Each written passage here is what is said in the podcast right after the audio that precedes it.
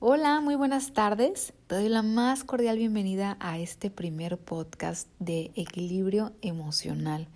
La verdad es que estoy súper contenta porque eh, a través de diversos medios, ya sea mensajito, Instagram o incluso en las consultas, he escuchado una gran inquietud por tener herramientas adicionales en donde se pueda alimentar la parte psicoeducativa de temas diversos, ¿no? Hablo de, de, la salud emocional en general.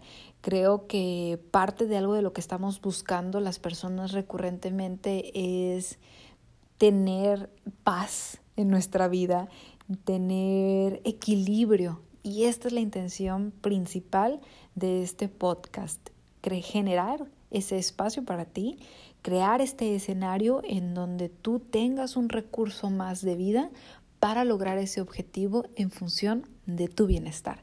Así es que arranquemos este primer episodio. Deja, me presento, mi nombre es Aline Barbosa, yo soy psicóloga infantil, terapeuta familiar, trabajo eh, principalmente con familias en situaciones de vulnerabilidad, situaciones de violencia, eh, la consulta privada cuestiones del estado de ánimo como ansiedad y depresión. Digo, a grandes rasgos eso es el grueso de mi, de mi área laboral.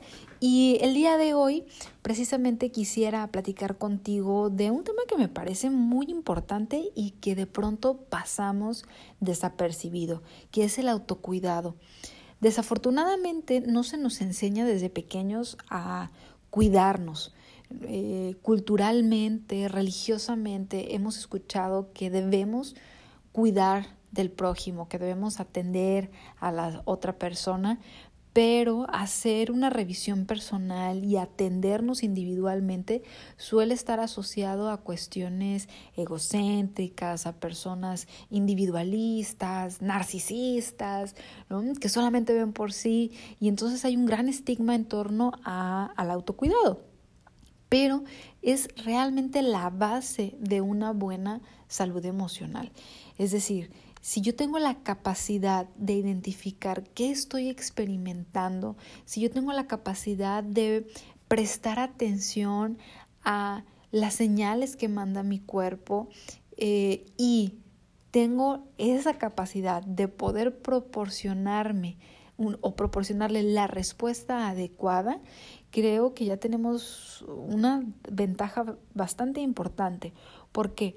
Porque a veces nos anestesiamos emocionalmente, a veces nos saturamos de actividades, nos saturamos de em, alcohol, fiestas, televisión, actividades que no nos permiten escuchar y vivenciar todo aquello que nuestra mente y nuestro cuerpo está experimentando. No es hasta el final del día que llegas, te acuestas y dices, ay, como realmente estaba agotada, no me había dado cuenta que los pies me duelen, ¿no? O no me había dado cuenta y no he comido en todo el día, o comí y algo me cayó mal y hasta ahora estoy escuchando que el estómago me duele. Entonces, prestar atención a nuestra persona es algo que todos debemos comenzar a practicar y mostrarlo además desde que somos pequeños. Si tú tienes hijos, hijas, darles esa guía de amor, de cuidado personal, de cuidado propio. Eh, tenemos una problemática importante de codependencia, relaciones que salen de una dinámica saludable, que se convierten en tóxicas porque estamos tanto al servicio del otro que puede ser tan patológico que no hay un equilibrio, no hay una reciprocidad en la relación de pareja. Siempre está una persona dando, dando, dando y esto también llega a ser agotador, ¿no? Eh, hablando de la depresión o de la ansiedad incluso, sobresaturarnos de algunos elementos que nos impiden visualizar o disfrutar del presente. Eh, ¿Qué cosas puedes hacer el día de hoy de ti, para ti? Es un hermoso regalo de autocuidado. A ver, el día de hoy quiero pintarme las uñas, irme y sentarme en algún saloncito a que me pongan gelish.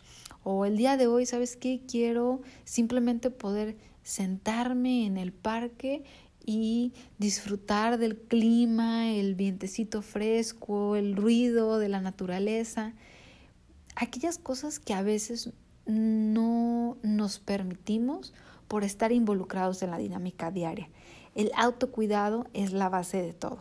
Así es que espero que esta pequeña recomendación haya sido de utilidad por el día de hoy y platícame de qué te gustaría que estuviéramos dialogando en este espacio creado para ti.